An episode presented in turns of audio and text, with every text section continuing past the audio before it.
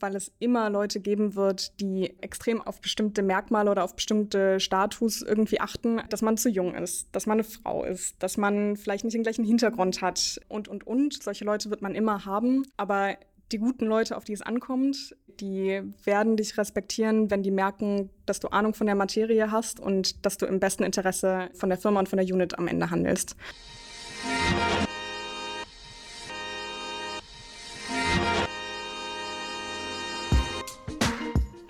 Ask Me Anything, der Hintergrundtalk.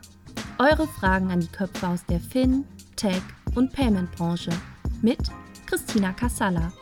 Herzlich willkommen zu einer neuen Ausgabe von Ask Me Anything, dem Interviewformat von Payment and Banking. Heute nehmen wir den 30. Podcast auf. Ich freue mich sehr, dass ich ähm, für diese Ausgabe eine sehr bekannte Persönlichkeit der Branche finden konnte. Wer das ist, wird sie uns gleich selber sagen. Hallo. Hallo zusammen. Ähm, Delia, mein Name, Delia König. Ich bin Managing Director von der Identity Unit bei der Solaris Bank. Genau, und ich glaube, allen aufmerksamen Payment and Banking Lesern und Besuchern unserer Veranstaltung sind dir schon mal über den Weg gelaufen. Du machst diese Position, glaube ich, seit 2018, stimmt das? Ja, jetzt 19? muss ich selbst äh, nachdenken. Ja, seit drei Jahren, genau, ja, 2018, stimmt. Ja. Wunderbar. Delia, wir wissen, was du beruflich machst. Erzähl mal ein bisschen was über dich und deinen Werdegang, wie du dahin gekommen bist, wo du jetzt bist und was so deine Stationen waren.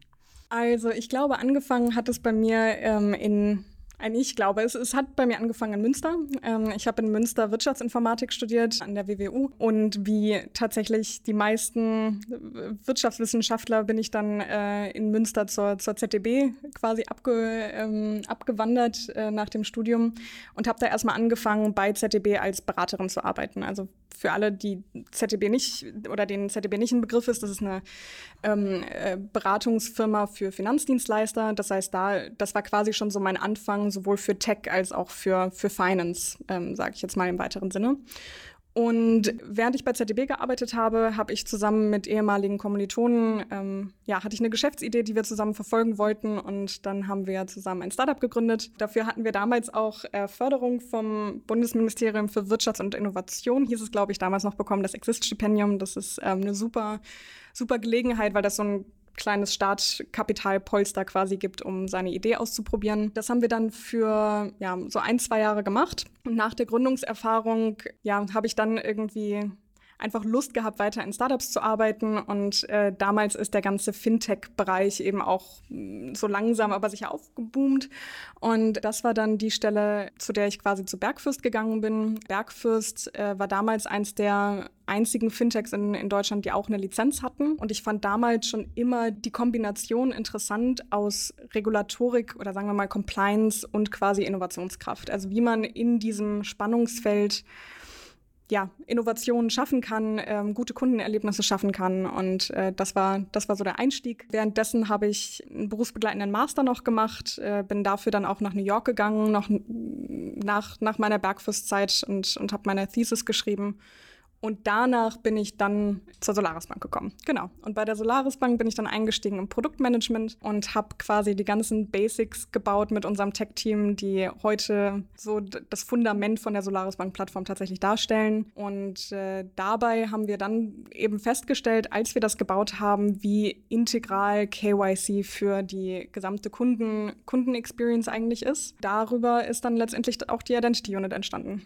Genau. Und äh, wie du eben meintest, die leite ich jetzt seit, seit 2018 äh, mit einem großen crossfunktionalen Team, was quasi daran arbeitet, wirklich die die besten und innovativsten Möglichkeiten innerhalb ähm, der Bankenregulatorik eben anzubieten an unsere Partner und Kunden.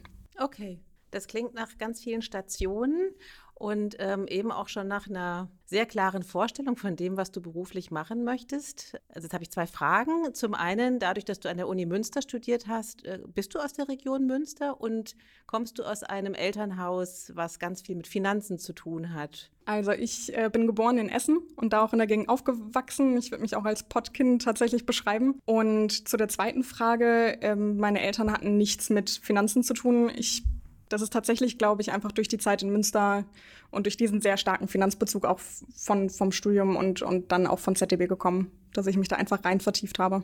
Sind deine Eltern denn äh, zumindest Unternehmer, dass du da schon so ein gewisses eine gewisse Aufmerksamkeit für hast? Ja, also ich glaube schon, dass ich aus einem sehr unternehmerisch geprägten Haushalt komme. Wir waren jetzt nicht im klassischen Sinne ähm, Unternehmer, aber meine Mutter auch, äh, die ist jetzt mittlerweile in Rente, aber davor war sie auch Geschäftsführerin von, von einem Unternehmen oder hat sich da dahin gearbeitet quasi. Also ich bin, glaube ich, schon sehr stark aufgewachsen mit einem, ja, mit einem Entrepreneur-Mindset irgendwo. Und ich glaube, das ist eben auch dieser Ruhrgebietshintergrund, äh, dass man mal lochen muss, um, um irgendwo hinzukommen. Also dass man eben auch die Arbeit reinstecken muss, äh, um zu zeigen quasi, was, was man kann. Und das, das habe ich auch so gemacht dann in der vergangenen Zeit. Das stimmt. Ne? Viele aus dem Pott äh, berichten ja, dass diese dieser, quasi dieser Geist, auch wenn dieses Malochen unter Tage ja schon lange, lange gar nicht mehr Hauptbeschäftigung Nummer eins im Ruhrgebiet ist, aber dass das sehr prägt, ne? Ja, das, das ist schon so. Wie merkt man das? Also so in der Schule hast du noch Bergmannskinder kennengelernt? Oder? Das ist eine gute Frage. Ich, ich, ich, weiß das, ich weiß das gar nicht. Fällt mir tatsächlich schwer, das, ähm, schwer, das auf irgendwas Bestimmtes zu begrenzen. Ich glaube, das ist einfach das Mindset, mit dem man da aufwächst. Vor ein paar Monaten hat mir ein Kollegin, wie ich fand, ein sehr schönes Feedback gegeben. Äh, er sagte, dass ich eine No-Bullshit-Person bin. Und das fand ich eigentlich auch, also ich persönlich ähm, konnte das sehr zu schätzen wissen. Und ich glaube, das ist auch einfach das Ruhrgebiet. Also, dass da, äh, da da wird nichts vorgegeben, da wird nichts vorgespielt, sondern das ist halt einfach sehr ehrlich auf, auf viele Arten und Weisen, nicht, auch nicht immer auf die besten, aber da, da kommt es halt drauf an, was man, was man macht, ähm, mehr als, als darauf, was man angibt zu tun. Ja. Hast du manchmal das Gefühl, dass du in unserer Branche, wenn du halt sagst, no Bullshit und dieses sehr direkte aus dem Ruhrgebiet, dass das in unserer Branche und vielleicht auch in Berlin manchmal auf Irritation stößt, sag ich mal? Also in Berlin glaube ich gar nicht mal. Ich erinnere mich noch ganz gut an meine erste Retrospektive, die ich in meinem ersten Job in Berlin hatte. Also Retrospektiven ist das, was man im Tech-Bereich vor allen Dingen macht, um zu reflektieren, wie so der letzte Sprint gelaufen ist. Und äh, einer der, der Entwickler äh, sagte zu mir, also die, die Priorisierung, diesen, diesen Sprint, das war, das war total kacke. also wirklich wortwörtlich. Und da muss ich sagen, also selbst wenn ich aus dem Ruhrgebiet komme, das war, das war schon, schon sehr direkt. Also ich glaube, die, die Berliner an sich haben eine sehr ähnliche Art und Weise ähm, äh, Feedback zu geben. Von daher, das ist, glaube ich, gar nicht so unterschiedlich. Wenn wir in den Finanzbereich gucken und vielleicht auch tatsächlich so in die VC-gefundeten Firmen, dann ist es natürlich schon so, dass da, äh, dass das manchmal auch einfach eine, eine andere Kultur ist. Ähm, aber ich, ich würde persönlich behaupten, dadurch, dass es auch hier so international ist, ähm, kommen eigentlich alle damit ganz gut klar. Also passt das ganz gut rein. Aber viele, die aus dem Pott kommen, gehen irgendwann in den Pott zurück. Träumst du noch manchmal von der Ehrlichkeit des Pottes? Ja, ich, ich, ich würde nicht ausschließen, dass ich irgendwann mal wieder hin zurückgehe. Äh, leider muss man jetzt dazu sagen, dass das Ruhrgebiet nicht so die fantastische Fintech-Welt hat. Also da, okay. da gibt es genau noch nicht. Vielleicht, äh, vielleicht kann man das ja ändern. Ähm, aber jetzt aktuell ist, das, ist mhm. Berlin meine, meine Wahlheimat. Mhm. Okay. Du hast ja sehr früh Abi offensichtlich gemacht. Warst 17, glaube ich, als du dein Studium aufgenommen hast. Wo war deine Sturm- und Drangphase? Uh, ich weiß gar nicht, ob die irgendwann angefangen und aufgehört hat. Ich glaube, das ist mehr so ein Fluss bei mir. Also ähm, ja, genau. Ich, ich habe sehr früh Abi gemacht und dann habe ich auch das, das Studium irgendwie direkt in, in einem durchgezogen. Wenn ich jetzt reflektiere, ich weiß gar nicht unbedingt, ob ich das nochmal so machen würde. Ähm, aber ich ja, irgendwie, ich habe so diesen inneren Drang in mir, einfach schneller und weiter zu kommen und, und viel zu erreichen. Und ich glaube, das hat mich immer auf, auf eine Art und Weise getrieben. Aber hat es dich nach dem Abi, also ich meine, du hast wahrscheinlich schon G8 gemacht, ne, oder? Ähm, ähm, nee, das, das wären noch 13 Jahre gewesen. Du hast quasi eine Klasse übersprungen. Mhm. War da nie sozusagen der Wunsch danach, dann einmal die Füße hochzulegen oder die Welt zu erkunden? Na, die Welt erkundet habe ich, hab ich trotzdem mit genügend Reisen ähm, und eben auch meiner Zeit in New York. Und ich glaube, das wird auch nicht meine letzte Auslandsstation gewesen sein. Direkt so nach der Schule ich weiß nicht, ich hatte damals schon während der Schule so ein, so ein äh, wie hieß es, Schnupperstudium oder sowas gemacht, ähm, wo ich an der Uni Rostock äh, schon mal Wirtschaftsinformatik ausprobieren konnte. Während der Schulzeit? Ja. Mhm. Und das, äh, da konnte man irgendwie einen, einen Kurs belegen. Ähm, Informatik für BWLer hieß der, glaube ich, Irg irgendwie sowas in der Art. Und das hat mir so Spaß gemacht, dass ich einfach richtig Lust aufs Studium hatte. Und ich muss auch sagen, also wenn ich zurückgucke und an, an meine Studienzeit denke und jetzt gar nicht so sehr ans Studium an sich, aber mehr alleine wohnen, mit Kommilitonen zusammen sein, äh, irgendwie die, die Studienzeit sehr sorglos genießen, dann äh, muss ich auch sagen, das, das hat schon sehr viel Spaß gemacht. Also das, das war schon auch eine gute Entscheidung. So früh zu beginnen, meinst du? Ja, also ich, ich hätte mir genauso gut auch noch Zeit nehmen können und noch mal ein Jahr irgendwie Australien oder so machen können. Und wie gesagt, vielleicht, vielleicht würde ich das jetzt auch, aber ich würde es nicht, also ich bereue es nicht. Ich glaube, jede Entscheidung zu dem Zeitpunkt wäre richtig gewesen. Mhm. Ja. Würdest du dich selber als Streberin bezeichnen? Oder ist, hat das mal jemand zu dir gesagt? Ja, auf jeden Fall, klar. Also äh, Streberin hat halt, finde ich, so ein Stigma. Ich war zumindest gut in der, in der Schule. Ähm, und klar wird man dann mit, äh, mit, solchen, mit solchen Bezeichnungen konfrontiert. Ähm, und mit Sicherheit, auch wenn man jetzt einfach über das Wort nachdenkt, ich bin jemand, der strebt also ich, ich strebe danach, besser zu werden und, ähm, und, ja, und mich selbst irgendwie zu verbessern in dem, was ich mache. Ähm, würde ich mich selbst als Streberin in, also in der umgangssprachlichen äh, Art und Weise wahrnehmen? Nö, überhaupt nicht. Also auch im Studium, ich glaube, ich bin durch die ersten durch die Hälfte meiner ersten Klausuren gefallen. Ähm, das war jetzt nicht so, dass ich übereifrig war und die ganze Zeit durchgelernt habe, sondern wirklich nur das gemacht habe und, und da auch Energie rein investiert habe, was, was mir Spaß macht. Und letztendlich, wenn ich an was interessiert bin, wenn mir das Spaß macht, dann bin ich auch gut da drin. Und das kann man jetzt als Streber bezeichnen, wenn man möchte, aber ich, ja, ich habe dann differenzierte Meinung zu sagen wir mal. Ja, aber wenn du sagst, dass du dann auch mal durch deine Klausuren gerasselt bist, war das für dich eine neue Erfahrung? Das kann ja sehr prägend sein. Ne? Also, das erzählen mir immer Leute, die sehr gut in der Schule waren, für die das so ein Spaziergang war. Und auf einmal stellen sie fest, oh, mir gelingt doch nicht immer alles im Schlaf, dass das auch sehr prägend sein kann.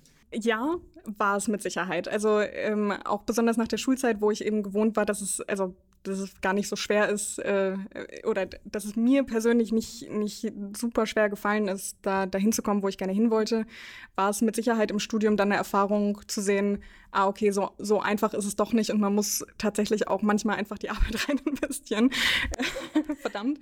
Ähm, ja, das, das, das war auf eine Art und Weise prägend und ich glaube, das war auch, auch eine gute prägende Zeit, ähm, weil ich auch da, wie gesagt, meine Prioritäten neu, neu sortieren konnte und dann eben auch ganz bewusst gesagt habe, okay, ich, ich muss jetzt hier keinen, keinen Einserabschnitt hinlegen. Und das habe ich auch in meinem Studium mit Sicherheit nicht, sondern ziehe halt gewisse vielleicht soziale Dinge vor oder genieße halt einfach die Zeit im, ähm, äh, in, in der Stadt. Genau. Also von daher, ich, ich glaube, das war schon gut, um einfach mal zu reflektieren, wo, wo man auch hin will und, und welche Prioritäten man so in seinem Alltag legt. Aber das klingt so ein bisschen danach, als ob du schon ein recht ungeduldiger Mensch bist. Stimmt das? Ungeduldig mit mir selbst, ja.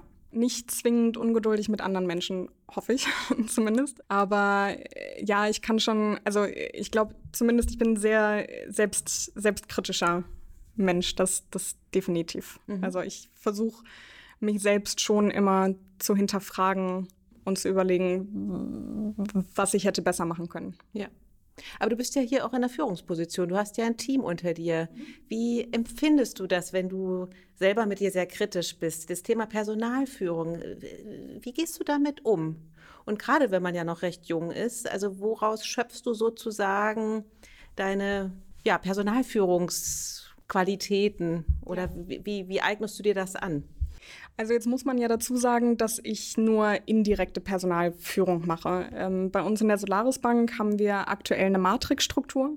Das bedeutet, dass ähm, jede Funktion, also sagen wir mal Produktmanagement oder Sales oder Compliance, die haben jeweils eben eine, eine, eine Führungsperson oder einen Head, ähm, der, der diese Funktion leitet. Und ähm, der Querschnitt aus all diesen Funktionen, das bildet eben die Unit. Also bei mir in der Unit habe ich ähm, zwei Produktmanager, ich habe 14 Engineers, ich habe jemanden aus Sales, ich habe jemanden aus Partner Onboarding und und und, aber ich bin nicht direkt für sie disziplinarisch verantwortlich, sage ich mal. Das heißt, ich leite inhaltlich und das ist auch das, was mir persönlich Spaß macht. Und also zu der Frage, ich glaube, ja, ich, ich führe auch tatsächlich inhaltlich und ich glaube, die letztendlich, womit ich den Respekt der Leute habe, ist, dass ich immer weiß, wo, wovon ich rede. Und wenn ich es nicht weiß, dann rede ich auch nicht drüber oder frage halt so lange, bis ich es bis wirklich komplett verstehe ohne, also um nochmal auf das Thema vor, vorhin einzugehen, ohne dass ich versuche jetzt irgendwie was vorzugeben, was, was nicht der Fall ist, sondern ähm, ich versuche schon ganz klar die Meinung und, ähm, und das Know-how von den, von den Leuten innerhalb meiner Unit zu hören und das zu reflektieren und das in meine Entscheidungsfindung mit, mit einzubeziehen. die sind ja teilweise auch älter als du. Mhm. Findest du das schwierig sozusagen, dich trotzdem hinzustellen und nachdem du alles eingesammelt hast, zu sagen, wir machen es trotzdem so, wie ich das möchte? Nee, fällt mir, fällt mir nicht schwer. Vielleicht ist es, also vielleicht fällt es mir auch nicht mehr schwer, weil, weil das jetzt schon seit einer Weile so ist. Und ja, ich glaube, in, in vergangenen Jahren hatte ich, hatte ich mehr Probleme damit, ähm, weil es immer Leute geben wird, die extrem, extrem auf bestimmten, auf bestimmte Merkmale oder auf bestimmte Status irgendwie achten. Also Ne, dass man zu jung ist, dass man eine Frau ist, dass man vielleicht nicht den gleichen Hintergrund hat ähm, und, und, und. Solche Leute wird man immer haben. Aber die guten Leute, auf die es ankommt, wie gesagt, ich glaube, die, die werden dich respektieren, wenn die merken, dass du Ahnung von der Materie hast und dass du im besten Interesse ähm, von der Firma und von der Unit am Ende handelst. Und das, das klappt ganz wunderbar aktuell so. Also zumindest habe ich, hab ich damit gerade überhaupt keine Schmerzen.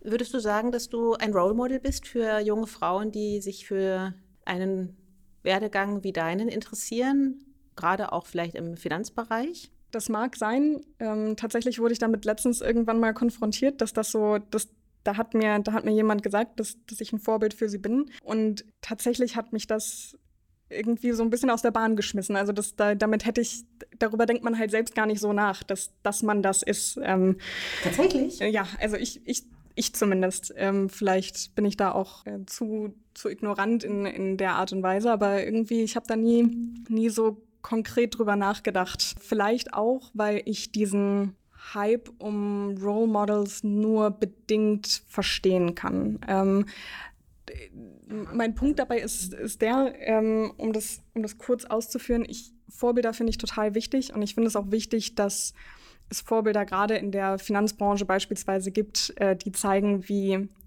wie man da hinkommen kann, trotzdem man vielleicht jung ist oder eine Frau ist oder einen anderen diversen Hintergrund hat, aus einem anderen Land kommt oder oder oder. Und gleichzeitig finde ich persönlich, dass wir auch so viel Vorbild in unseren Umfeldern um uns rum finden können. Also dass es gar nicht immer unbedingt dieses eine Role Model sein muss, das irgendwo ganz oben steht, ähm, sondern dass es auch Kollegen gibt und Freunde gibt, Familie gibt, die, die einem wirklich viel geben, wenn es darum geht, äh, woran man sich orientiert und was einen so im tagtäglichen Leben inspiriert. Aber das heißt ja sozusagen, man muss ja schon erstmal in einem Kollegenkreis drin sein. Aber du hast ja gesagt, zum Beispiel Wirtschaftsinformatik, ich könnte mir vorstellen, ich glaube, ich habe es auch irgendwo gelesen, waren 120 Studierende in deinem Semester und ihr wart sechs Frauen oder sowas. Ja. Also zwangsläufig muss man ja erstmal Menschen kennen, die das auch schon vorleben. Es werden ja Gott sei Dank immer ein bisschen mehr in unserer Branche, dennoch sind es ja doch immer noch wenige. Deswegen würdest du oder machst du das zum Beispiel, dass du äh, doch über sozusagen deinen Werdegang auch öffentlich sprichst oder auch an Unis bist, um Frauen zu ermutigen? Oder sagst du, nee, da bin ich die Falsche für, weil ich suche mir meine Role Models in meinem Kollegenkreis? Nee, das, also das würde ich nicht so sehen oder das würde ich nicht sagen. Ähm, definitiv bin ich auch auf vielen Veranstaltungen, wo es um Diversity geht. Ich war vor zwei Jahren, als sie noch stattgefunden hat, auf der Her Career in, in München, wo, wo es ja auch genau darum geht, quasi Frauen zu, zu inspirieren und, und ähm, Karrieretipps zu geben. Und ich finde, das ist auch super, super wichtig. Genau, es ist nur so, dass man, wie, wie gesagt, ich, ich habe eben noch nie so aktiv darüber nachgedacht, dass ich dann tatsächlich auch so ein Role Model bin. Also ich rede mal gerne über, über meinen Werdegang und ich, ich versuche Erfahrungen abzugeben, aber trotzdem habe ich nie so richtig drüber reflektiert. Ja. Mhm. Was würdest du den jungen Frauen sagen? Was sind denn deine Karrieretipps? Uff. Es ist tatsächlich, ich glaube, ich würde lieber jungen Männern was sagen. Das sind jungen Frauen. Das ist deine Bühne. Ja, also ich finde die, diese ähm, also jetzt mal unabhängig davon, was ich, was ich Ihnen konkret raten würde, ich, ich finde diese Diversity-Themen, ähm, das schiebt man immer so schnell auf die Frauen und dass die Frauen was ändern müssen und dass die Frauen sich mehr reinhängen müssen und, und, und. Gleichzeitig denke ich aber, das ist ja, das ist nichts, was nur Frauen ändern können. Also Patriarchat ist nichts, wo Frauen auf einmal aufstehen und sagen können, hier bin ich und ähm, dann wird alles anders. Sondern wir als gesamte, also wenn wir jetzt auf Finance oder Fintech gucken, als gesamte Industrie müssen dafür sorgen, dass wir eine gute Umgebung schaffen und die richtigen Rahmenbedingungen, dass wir gleichwertig ähm, ja, Frauen und Männer fördern, um in, in, gute Positionen zu kommen. Und da ist es nichts, glaube ich, was, was Frauen zwingend ändern müssen, sondern ich, ich glaube, ja, wie gesagt, wir als, äh, wir als Leadership in dieser Industrie müssen die, müssen die Rahmenbedingungen ähm, einfach auch anpassen und das Mindset. Ja. ja. Hast du das Gefühl, dass es in die richtige Richtung geht? Und was hältst du von Frauennetzwerken in so einem, wenn du sagst, eigentlich müssen wir mit den Männern reden, was hältst du dann von Frauennetzwerken? Ja, Frauennetzwerke finde ich, finde ich super sinnvoll. Also ich finde, äh, man kann überhaupt nichts damit falsch machen, sich zu vernetzen. Ähm, in, in Berlin und in anderen Städten gibt es beispielsweise die Fintech-Ladies, die jetzt wirklich dann speziell eben auf Fintech ähm, fokussiert sind. Da gibt es auch noch ein, ein, zwei andere Netzwerke. Und das ist auch gut, ähm, weil in Anführungsstrichen, wir als Frauen müssen natürlich auch, oder nicht müssen, aber wir sollten darauf achten, dass eben Frauen, ähm, äh, wir dann auch Frauen gute Chancen ermöglichen. Und das sehe ich auch als, als Auftrag an mich. Jetzt bin ich halt schon in der Führungsposition. Jetzt möchte ich auch dafür sorgen, dass eben in fünf Jahren äh, Frauen es nicht so geht wie mir jetzt gerade, die halt immer in Männerrunden sind, sondern halt hoffentlich in mehr ausgewogeneren Runden. Zu der Frage, ob das besser wird, ich möchte hoffen, ja. Als ungeduldige Person, was wir gerade schon hatten, mir geht das, mir dauert das alles viel zu lang. Also das, jetzt arbeite ich jetzt nun schon seit fast zehn Jahren. So richtig viel geändert hat sich dann eben doch noch nicht. Also auch wenn wir jetzt in die Fintech-Landschaft gucken, wie viele weibliche CEOs gibt es da? Das kann man, glaube ich, an einer Hand abzählen vielleicht an zwei, aber ich glaube eher an einer. Auch im Senior Management von, von den größeren Fintechs ähm, ist, es, ist es halt noch sehr, sehr rar immer noch. Mhm. Und gefühlt hat sich daran nicht viel getan in den letzten fünf Jahren. Ähm, aber das ist so, das ist meine persönliche Einschätzung aktuell, ja. Ne, das teilen ja äh, viele Frauen. Und ich finde den Aspekt sehr interessant, dass du sagst, im Grunde müssen wir mit den Männern reden und nicht mit den Frauen, weil natürlich Veränderung auf beiden Seiten stattfinden muss. Aber ist denn dein eigenes Selbstbild jung, dynamisch, erfolgreich? nee, also ich, ich würde jetzt nicht sagen, dass das nicht so ist. Ob ich das jetzt als mein Selbstbild titulieren würde, weiß ich nicht. Ich, ich würde niemanden korrigieren, der mich gerne so beschreiben möchte. Das äh, nehme ich schon gerne an. Ähm, ja. Und gibt es für dich einen Unterschied zwischen ähm, Erfolg und Anerkennung? Ja, also mit Sicherheit. Ähm, gibt es Menschen, die erfolgreich sind, ohne dass es direkt anerkannt wird? Das ist ein bisschen philosophische Frage wahrscheinlich. Am Ende ist, ist man wirklich nach außen hin erfolgreich, wenn es niemand erkennt, im, im, Sinne von der Anerkennung. Aber ja, ich, ich meine schon. Dass es einen Unterschied gibt für dich? Ja. Oder? ja. Würdest du sagen, deine Start-up-Gründung war ein Erfolg? Das kommt auf die Perspektive an. Für mich persönlich auf jeden Fall. Aus einer ökonomischen Perspektive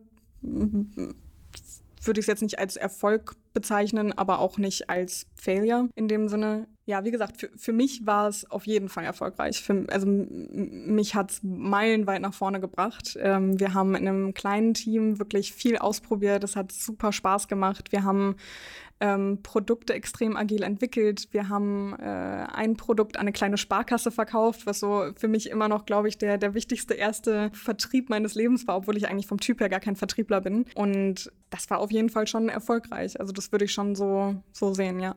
Was habt ihr eigentlich genau gemacht? Mhm. Wir haben Compliance-Software für kleinere Finanzdienstleister entwickelt, ähm, weil wir ganz klar gesehen haben, also einer meiner Mitgründer hat bei PwC vorher gearbeitet, ich wie gesagt bei ZDB und wir haben bei den Mandanten damals schon gesehen, dass ja letztendlich jedes Institut hat auch immer noch, wenn wir ehrlich sind, Probleme damit, seine, seine Compliance ähm, gut und effizient zu managen. Und da sind meistens einfach extreme Ineffizienzen entstanden ähm, bei, ja, bei der Koordination von Compliance-Aufgaben, sage ich jetzt mal im, im Groben. Und wir haben Software entwickelt, dafür den, den Instituten dabei zu helfen, das gut zu machen. Wie gesagt, wir haben es auch verkauft. Ähm, wir hatten einen erfolgreichen Produktstart, wenn man so möchte. Was wir auch gesehen haben, war allerdings, dass die, und jetzt kann ich das mittlerweile auch sehr gut reflektieren, dass das, ähm, dass das so ist. Also was wir gesehen haben, ist, dass die, die Vertriebszyklen, um diese Software eben an den Mann zu bringen, im B2B ist, ist einfach extrem lang. Ähm, das sehen wir jetzt auch bei Solaris Bank. Also vom Erstgespräch bis zum erfolgreichen Verkauf, das, das dauert einfach. Dazu ähm, ist natürlich Finanzdienstleistungen dann nochmal eine schwierige Branche, um Software zu verkaufen. Und irgendwann ist, ist recht klar geworden, entweder müssen wir pivotisieren und müssen uns überlegen, wir, ähm, wir machen ein anderes Produkt, wir sprechen einen anderen Markt an oder, oder, oder. Ähm, oder wir sagen halt, das waren total gute anderthalb, zwei Jahre und dabei belassen wir es und wir gehen jetzt unsere Wege. Wir sind unterm Strich plus, minus null, vielleicht mit ein bisschen was äh, rausgekommen und hatten eine gute Zeit.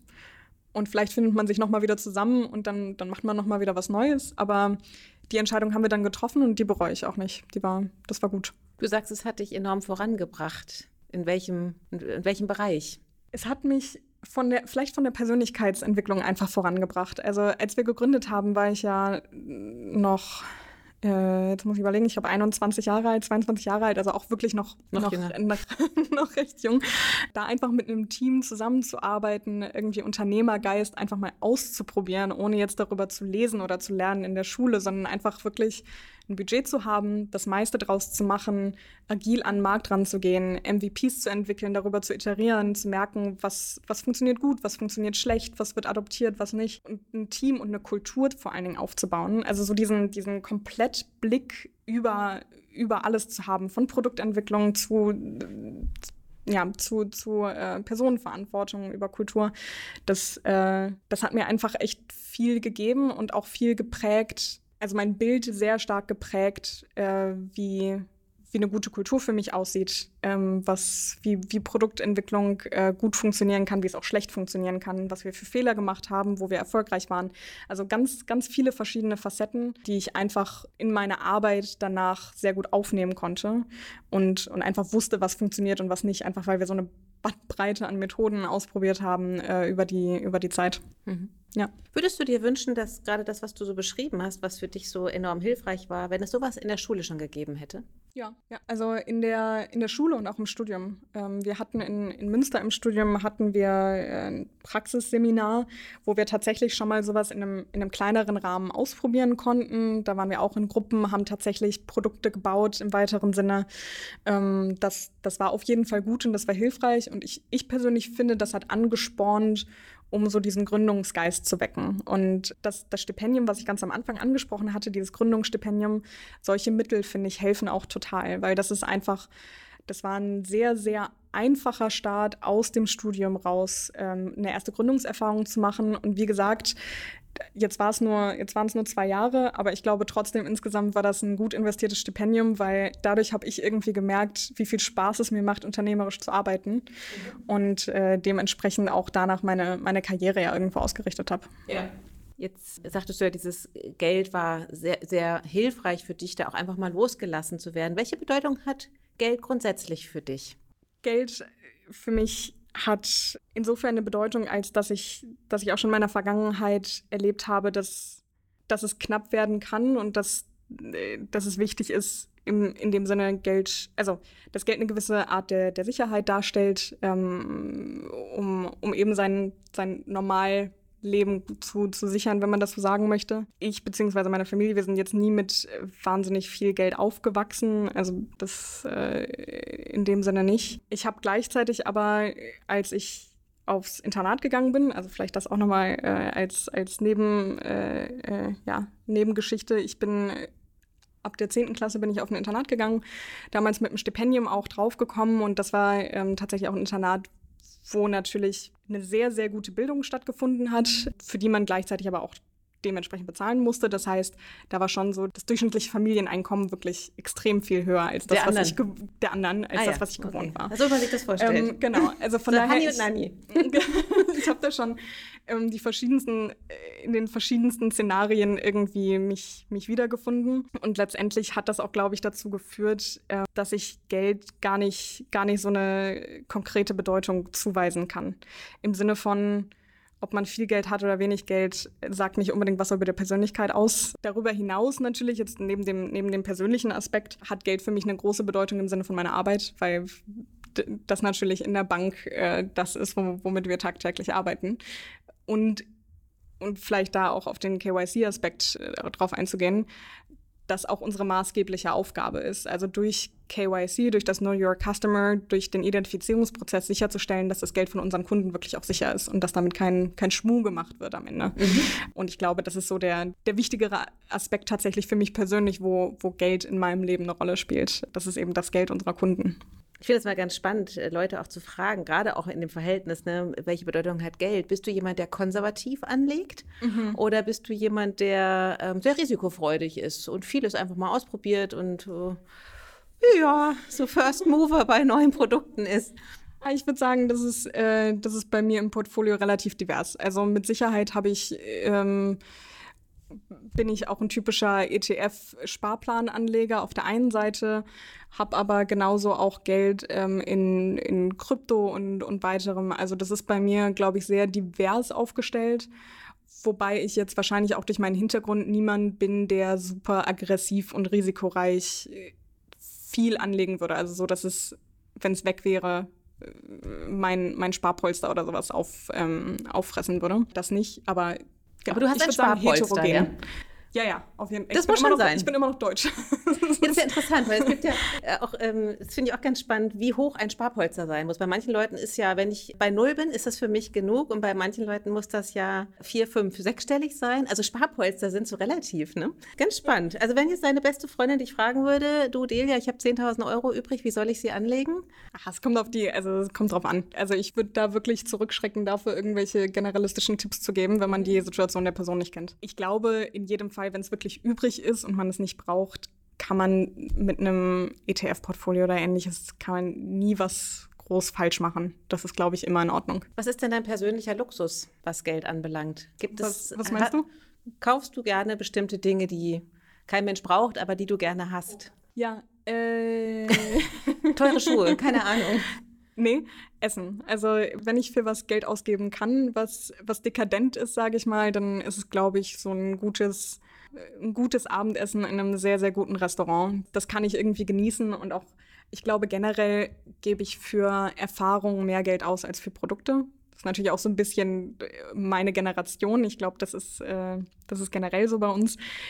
Und ich würde für, für eine gute Reise, für ein tolles Erlebnis, ähm, bin ich immer bereit, gutes Geld auszugeben, wenn, wenn ich da wirklich was draus ziehen kann. Du sagst, das ist eine Generationssache. Also spürst du auch in deinem direkten Umfeld auch diesen, diesen Nachhaltigkeitscharakter auch im Finanzdienstleistungsbereich?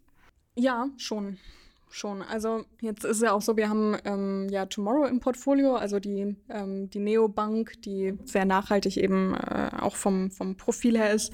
Da merke ich auch schon in in meinem direkten Umfeld viele Leute, die ein Konto haben und ähm, die tatsächlich eben auch da ganz klar sagen, sie möchten lieber zu so einer Bank gehen, wo sie das Gefühl haben, die, die Leute sind nahbar und sie vertrauen, sie vertrauen, was da passiert und sie vertrauen, wo das Geld angelegt wird, ähm, als dass sie es zu irgendeiner Großbank geben, wo sie eigentlich am Ende nicht genau wissen, was damit alles finanziert wird. Das, das, das denke ich schon, ja. Aber jetzt lass uns mal ein bisschen über deinen Job reden. Du hast ja gesagt, du machst KYC bei der Solaris Bank. Für mich klingt das ja äh, ziemlich trocken. Aber du hast ja vorhin schon irgendwie gesagt, dass es dir einen großen Spaß macht, äh, auch zu wissen, wo das Geld deiner Kunden ankommt und dass es eben auch sicher ist. Was persönlich reizt dich denn daran so? Also du könntest ja auch was anderes machen bei einer Bank und auch wissen, wo das Geld landet.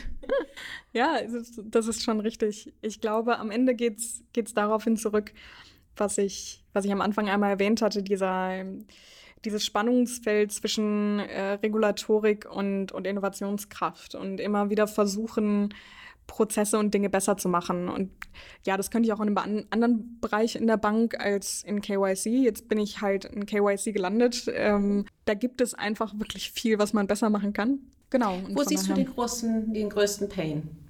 Weil du sagst, man kann viel besser machen. Kommt darauf an, für wen man fragt. Ob für die Banken oder für die Kunden.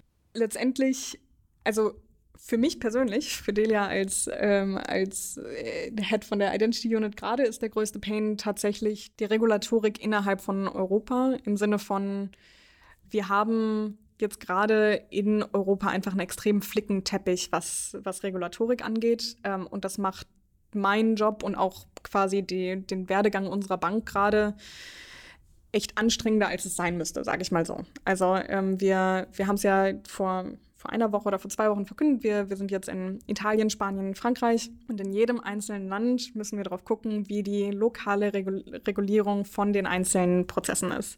Und jetzt muss man sich vorstellen, wir machen ja nicht nur ganz normale, ich sag mal 0815 äh, Kundenidentifikation für Konsumenten. Wir machen auch Identifikation von Geschäftskunden, wir machen auch Identifikation von, von Freiberuflern.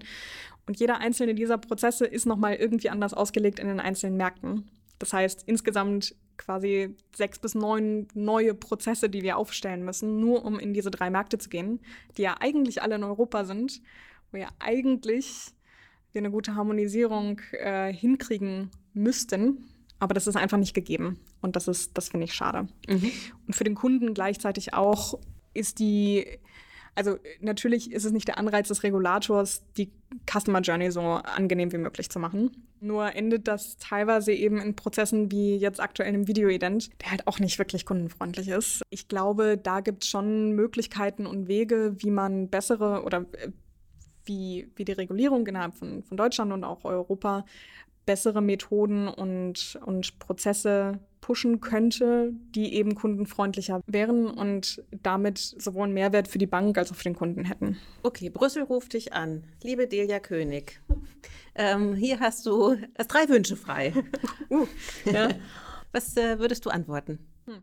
Ich würde wahrscheinlich sagen, dass ich mir wünschen würde, dass sich die Regulatoren die einzelnen Prozesse innerhalb der Länder, die es jetzt schon gibt, gut angucken, ähm, sehen, was funktioniert und was nicht, was die Stärken und die Schwächen von den einzelnen Prozessen sind und darauf hingehend eine gute Entscheidung treffen, wie ein einheitliches Verfahren aussehen könnte. Mhm. Und und zusätzlich würde ich sagen, äh, vielen Dank für die ID-Wallet-Initiative, weil die finde ich wirklich gut. Also die, die ähm, EU hat ähm, macht sich dafür stark, eine einheitliche ID-Wallet für, für Kunden auszurollen in Europa. Das finde ich super. Und da würde ich wahrscheinlich dann bitten, dass das immer mit einem Augenmerk auf den Kunden stattfinden sollte. Also, dass das auch gut anwendbar ist, dass das akzeptiert wird, dass es genügend Anwendungsfälle gibt, sodass das dann eben auch wirklich zum Erfolg wird und nicht wie bei der deutschen EID zum Beispiel am Anfang äh, sehr, sehr langsam nur äh, ja, genutzt wird und adoptiert wird. Du hast gesagt, ähm, angucken, wo die Stärken sind auf dem europäischen Markt. Wo siehst du eine Stärke? Was sollte in dem Produkt, was du bauen würdest, was sollte da drin sein? Ich könnte jetzt kein, kein einzelnes Land benennen oder ähnliches, was, was es gut oder schlecht macht. Ähm, ich persönlich bin der Meinung, dass Identifikationsprozesse so automatisiert und KI-gestützt wie möglich sein müssten. Denn, also zum einen natürlich, wie gesagt, immer noch aus der Kundenperspektive ist es besser. Die KI-Gestütztheit äh, sorgt aber auch dafür, dass kein Human Error passiert. Also dass man keine, keine ähm, Fehler aufgrund von, von irgendwelchen manuellen Tätigkeiten hat oder ähnliches. Und darüber hinaus eine gewisse Flexibilität ähm, hinsichtlich der Anwendungsfälle. Also jetzt gerade, wenn man sich das deutsche GWG anguckt, dann ist das relativ starr, sage ich mal. Es, es gibt eben die GWG-Identifikation, da muss A bis Z gemacht werden und damit hat sich das. Und alle weiteren Maßnahmen kann dann die Bank risikobasiert äh, entscheiden. Und da würde ich mir eigentlich wünschen, dass, dass da mehr Verantwortung auf die Bank gelegt wird, um mhm. zu sagen, also ist es ja auch in, in, in unserem besten Interesse als Solaris Bank, dass wir einen guten und sicheren KYC-Prozess haben. Und je nach, je nach Anwendungsfall ähm, müssen wir da mehr prüfen oder weniger prüfen. Aber also meine Compliance-Abteilung sitzt mir da schon genug im Nacken, dass wir auch wirklich sicherstellen, dass eben gewisse Sicherungsmaßnahmen ähm, ja, eingehalten werden. Und da finde ich, könnte, also da würde ich mir einfach wünschen, dass da den Banken auch diese Verantwortung einfach zugesprochen wird, dass, dass sie risikobasiert einschätzen können, äh, an welcher Stelle mehr notwendig ist und an welcher Stelle weniger. Aber eben dieses, dieses Grundrauschen, diese, diese, dieser Grundprozess ähm, KI-gestützt ist, automatisiert ist ähm, und eben keine manuellen Prozesse beinhaltet. Okay, das war jetzt ähm, Stärke und Schwäche in einem quasi, ne? Ja. Mhm. Sind wir da auf einem guten Weg? Ändert sich in die Richtung, wie es du dir wünschst? Äh, siehst du da Tendenzen? Ähm, ja, ich, ich denke schon. Äh, ich, ich glaube gerade mit dem mit den Vorstößen auch aus der EU, ich glaube, da sind wir sehr langsam, aber sicher auf, auf, dem, auf dem richtigen Weg. Wenn wir jetzt mal über die Pro also Identifikationsprozesse hinausgehen und auf die, ähm, auf die ID-Wallet gucken als digitale Identität, ähm, glaube ich, machen wir auch da guten Fortschritt vom Mindset her. Also, dass, dass wir da eben europäisch agieren müssen und nicht auf, auf Einzelstaatenebene. Da ist dann eben die Frage, wie, wie schnell wir damit vorankommen. Wo steht Deutschland innerhalb dieser Entwicklung? Also, Deutschland pusht ja auch für, für Deutschland quasi dieses Prinzip von Self-Sovereign Identity ähm, und äh, ja, Digital Identity oder generell digitale Identität steht ja auf jeden Fall auf, auf der Agenda. Da gab es auch im Dezember letzten Jahres, glaube ich, einen Artikel zu, wo, wo Merkel gesagt hat, digitale Identität ist Chefsache. Also da, da, da sind wir, glaube ich, schon auch dahinter. Nur mein Punkt ist immer, wir müssen darauf achten, dass wir genügend Anwendungsfälle haben und dass eben all das, was wir uns da überlegen, dann auch wirklich am Ende umgesetzt und genutzt wird. Weil es bringt nichts, wenn wir Vorstöße haben, ähm, wir das sehr langsam entwickeln, die, die Customer Experience nicht gut genug ist und der Kunde das dann nicht nutzt. Und wenn der Kunde es nicht nutzt, dann werden auch, wird auch die Industrie diese Methoden und, und Modelle nicht einbinden. Also auch als Solaris Bank, wenn wir auf die EID beispielsweise gucken, wir haben sie auch immer noch nicht sehr stark in unserem Identifikationsportfolio drin, weil sie einfach nicht genutzt wird. Gleichzeitig natürlich, wenn wir nicht die Anwendungsmöglichkeiten geben, dann. Wird sie auch weniger genutzt. Also so ein Henne-Ei-Problem, genau. Und da stecken wir, finde ich, gerade so ein bisschen fest. Ich ist das ein deutsches Problem, gerade dieses Thema Identität und Daten und ach, alles digital? Also ich meine, das ist ja schon toll, dass die meisten Leute Video-Ident kennen, so, mhm. oder? Also ich meine, da stehen wir doch gerade, oder? Würdest du sagen, wir sind ein bisschen weiter schon? Nee, oder? Ja, leider nicht. ja, ich weiß nicht, ob das ein deutsches Problem per se ist. Ähm, Weil wir hier sehr datensensibel sind. Ja, das stimmt schon. Ich würde aber mal behaupten, dass die Datensensibilität gar nicht unbedingt das, das Riesenhindernis an der Stelle ist. Also ich glaube, man kann auch gute Prozesse und gute Systeme entwickeln und genauso GDPR-compliant sein. Ähm, das, das würde ich jetzt hier gar nicht unbedingt als, als Problem sehen. Ich glaube, letztendlich scheitert es irgendwie an der operativen Umsetzung bei uns oft. Also die die Ideen sind alle gut und wie gesagt, ich bin auch großer, großer Fan von der ID-Wallet, von der, von der EU-ID-Wallet. Nur die Umsetzung muss es dann eben auch, auch rausholen am Ende. Was wäre für dich dein Lieblingskunde für Brokerage as a Service? Ich glaube nicht, dass ich da den einen Lieblingskunden habe. Ich würde mich natürlich freuen, wenn unsere Digital Banking Partner, also jeder, der bei uns Kontokarte hat, ähm, auch die, die Brokerage-Lösung nutzt ähm, und wir generell einfach viele neue Partner dafür finden, weil ich, ich glaube, das ist ein wahnsinniges, also wahnsinnig wichtiges neues Produkt, was auch in Zukunft immer, immer äh, wichtiger und größer werden wird. Also wir sehen das ja mit dem Boom in, an allen möglichen äh, Ecken und Enden mit, mit Brokerage, ob es jetzt Trade Republic ist oder, oder Vanguard oder, oder weitere. Und ich glaube, gerade die Kombination, also die Stärke der Solaris Bank liegt eben darin, dass wir den Brokerage-Aspekt mit den ganzen anderen Produkten, die wir haben, auch kombinieren kann. Also mit Konten, mit Karte, mit äh, unserer Digital Assets Unit und, und, und. Und ich glaube, da gibt es viele, viele spannende Use Cases, ähm, die ich da gerne sehen würde. Aber ich habe nicht den einen Lieblingskunden. Das mhm. gibt es, glaube ich, nicht. Und welche Asset-Services siehst du noch? Welche Asset-Services? Ja, also jetzt haben wir ja Brokerage, wir haben quasi Digital Assets, wir haben Digital Banking, äh, wir haben Karten, wir haben KYC, wir haben Lending. Also wir sind da schon sehr, sehr weit. Muss ich, muss mal überlegen persönlich glaube ich tatsächlich, dass Brokerage so der große Stein war, der, der, uns, äh, der uns noch gefehlt hat oder der noch so eine Lücke war in unserem, in unserem Produktportfolio. Mhm. Mm. Müsste ich drüber nachdenken. Vielleicht komme ich, vielleicht ich in den nächsten Minuten auch drauf. Aber jetzt gerade äh, habe ich ja, da nichts. Okay. Wie verfolgst du die aktuelle Debatte zur Bekämpfung von Geldwäsche und Terrorismusfinanzierung im Single Rulebook auf EU-Ebene und wie bewertest du diese? Ja, also ich, ich weiß gar nicht, ob ich da noch viel Neues drüber sagen kann, als das, was ich vorhin schon, mhm. schon erwähnt hatte. Am wichtigsten für, für uns ist es, dass wir eine harmonische Gesetzgebung über KYC innerhalb der EU haben, damit wir diese, ja, diese Regulierungsarbitrage, was teilweise stattfindet, verhindern können. Denn aktuell haben wir als deutsches Unternehmen, die in andere Länder gehen, einfach ein anderes Playing Field, als wenn jetzt eine UK, äh, UK ist vielleicht ein schwieriges Beispiel, aber als wenn ein UK-Institut zu, zu uns kommen würde. Und ähm, da hoffe ich einfach drauf, dass wir da also einfach die gleichen Rahmenbedingungen für alle, für alle Mitgliedstaaten schaffen, ja, am Ende. Und äh, dass es dann eben nicht so ist, wie es jetzt aktuell ist, dass wir wahnsinnigen Aufwand fahren müssen, um in andere Länder zu gehen und dass es überall irgendwie anders ist, sondern dass wir eben dahin kommen, dass, ähm, dass wir da alle die gleichen, nach den gleichen Spielregeln spielen am Ende. Mhm. Okay. Jetzt muss ich es dich doch fragen, ja? Also in den Medien wird ja immer wieder über ein Spec der Solaris Bank gesprochen. Macht ein solcher für dich persönlich Sinn? Also die Gerüchte kennen wir natürlich. Die, äh, die waren ja zumindest vor ein paar Wochen in aller Munde. Über die, über die Pläne an sich kann ich nichts sagen. Ich glaube, auch jede persönliche Einschätzung, die ich hier geben würde, würde wahrscheinlich in irgendeiner Nuance ausgelegt werden dazu, ob diese Gerüchte stimmen oder nicht. Von daher würde ich mich an der Stelle zurückhalten. Ja. Okay.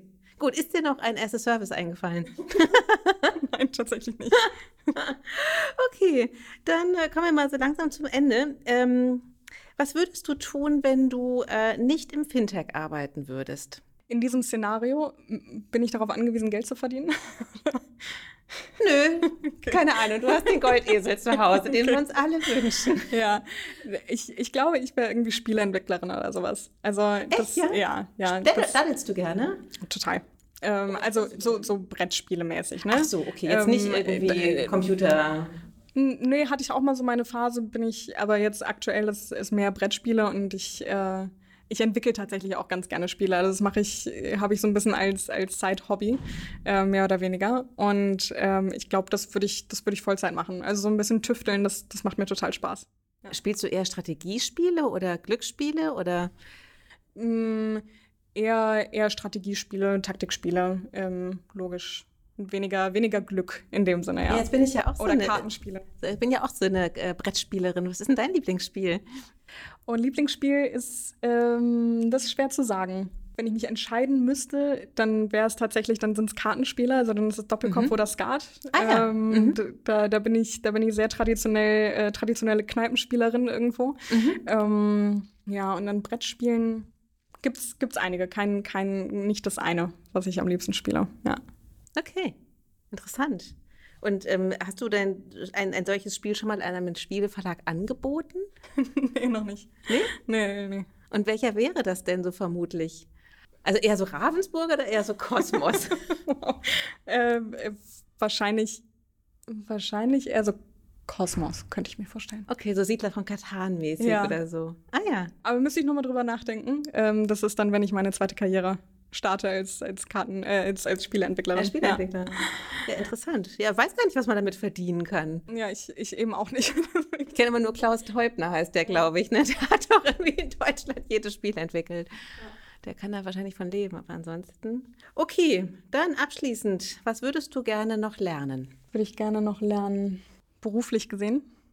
Du kannst auch, keine Ahnung, Flickflack rückwärts sagen so. Fahren. Flickflack rückwärts wäre auf jeden Fall äh, auch nicht schlecht. Ähm, ich glaube, ich würde, also wenn ich, wenn ich die, die Zeit hätte und das priorisieren würde, würde ich gerne neue Sprachen lernen. Ähm, ich bin immer dabei, zu versuchen, neue Musikinstrumente zu lernen ähm, oder, oder darin besser zu werden. Ähm, das heißt, du spielst aber schon eins. Genau, also ich, ich äh, kann Klarinette spielen und ich würde gerne besser drin werden. Ich ähm, habe mit Klavier angefangen, aber dann rennt einem irgendwie doch die, die Zeit davon so im Alltag. Von daher ähm, das, das gerne ausbauen. Und ähm, Jazz du ja. eher oder spielst du Klassik? Klassik. Okay, schön. Ja, ich bin ein großer, großer Klassik-Fan. Ach, ehrlich? Ja, ja. Das heißt, verbringst du auch viel Zeit in der Oper und im Konzert oder? Prä-Pandemie ja, mhm. ähm, in, in Konzerten. Ähm, ich bin auch tatsächlich, seit ich, ähm, seit ich in der Schule war, war ich immer schon in Chören. Also ich habe hier in Berlin im Berliner Domchor gesungen, auch für eine ganze Zeit lang. Das ist schwierig, da aufgenommen zu werden, oder? Muss ja, man da also nicht man, irgendwie vorsingen? Man, man muss, genau, man muss vorsingen und ähm, ich glaube, es schadet auch nicht, wenn man, wenn man eben Erfahrung hat in klassischen Chören. Ja. Ähm, und also ich singe wahnsinnig gerne so die, die großen bekannten Bach, Mozart, Händel, Mendelssohn. Es äh, macht total Spaß. Ja, aber ist eben auch Zeit, die man investieren muss. Ähm, und äh, genau, das hatte ich, das hatte ich in letzter Zeit äh, eben auch pandemiebedingt äh, ging das nicht. Mhm. Okay, dann wollen wir mal hoffen, dass das alles bald wieder möglich sein wird. Und äh, das heißt, wenn man in Berlin mal zu einem Konzert geht, dann sieht man dich im Domchor singen. Das könnte sein, ja. Welche Stimme singst du? Mittlerweile alt. Mittlerweile? Ja. Du bist tiefer geworden? Oder bist du gezwungenermaßen im Alt gelandet? Nee, das ist so eine Nebenwirkung, glaube ich, aus, äh, also eine Nebenwirkung aus zehn Jahren im männerdominierten Umfeld. Ich habe tatsächlich sehr bewusst gemerkt, dass meine Stimme immer, immer tiefer geworden ist. Ist das ähm, so, ja? Das ist, das ist so, ja, definitiv. Also war das eine bewusste Entscheidung, ich muss tiefer sprechen? Nee, nee, nee, das, das ist einfach so gekommen. Also das, ja. Das ist ja interessant.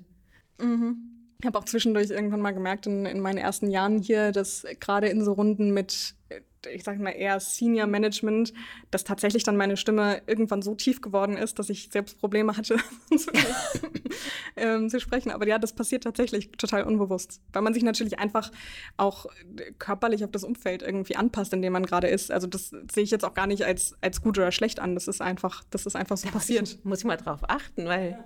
ob das tatsächlich, man kann sich ja vornehmen, ich ziehe jetzt irgendwie nur noch Hosen an oder so und keine Röcke mehr, aber dass die Stimme tiefer das ist ja auch ein interessanter Aspekt, ja. Ja, ich, ich meine, das ist, glaube ich, ähm, das ist ganz natürlich. Ich denke auch, wenn, wenn man mit seiner Familie beispielsweise spricht, hat man ja auch eine gewisse andere Stimmfärbung, als wenn man jetzt mit seinen Freunden spricht oder mit seinen Kollegen spricht. Und so ist es, glaube ich, auch einfach gekommen, dass ich natürlich auch in meinem Job sehr, sehr viel reden muss und dadurch mhm. ist es irgendwie immer tiefer geworden. Also bald bist du dann Tenor. Hoffentlich nicht. Gut. Delia, ich danke dir sehr für das ähm, sehr ausführliche und offene Gespräch. Hat viel Spaß gemacht und ähm, genau, wir bleiben einfach weiterhin in Kontakt, was bei der Solaris noch in Richtung KYC passiert, wie es auf europäischer Ebene aussehen wird und das nächste Konzert vom Domchor werde ich mir dann auch anhören. Sehr gut. Alles Vielen klar. Dank, Delia. Ich danke dir. Habt ihr Fragen, die hier einmal besprochen werden sollen oder ein Thema, das wir zum Thema machen müssen? Dann schreibt uns an nicole at paymentandbanking.com. Bis zum nächsten Mal bei Ask Me Anything.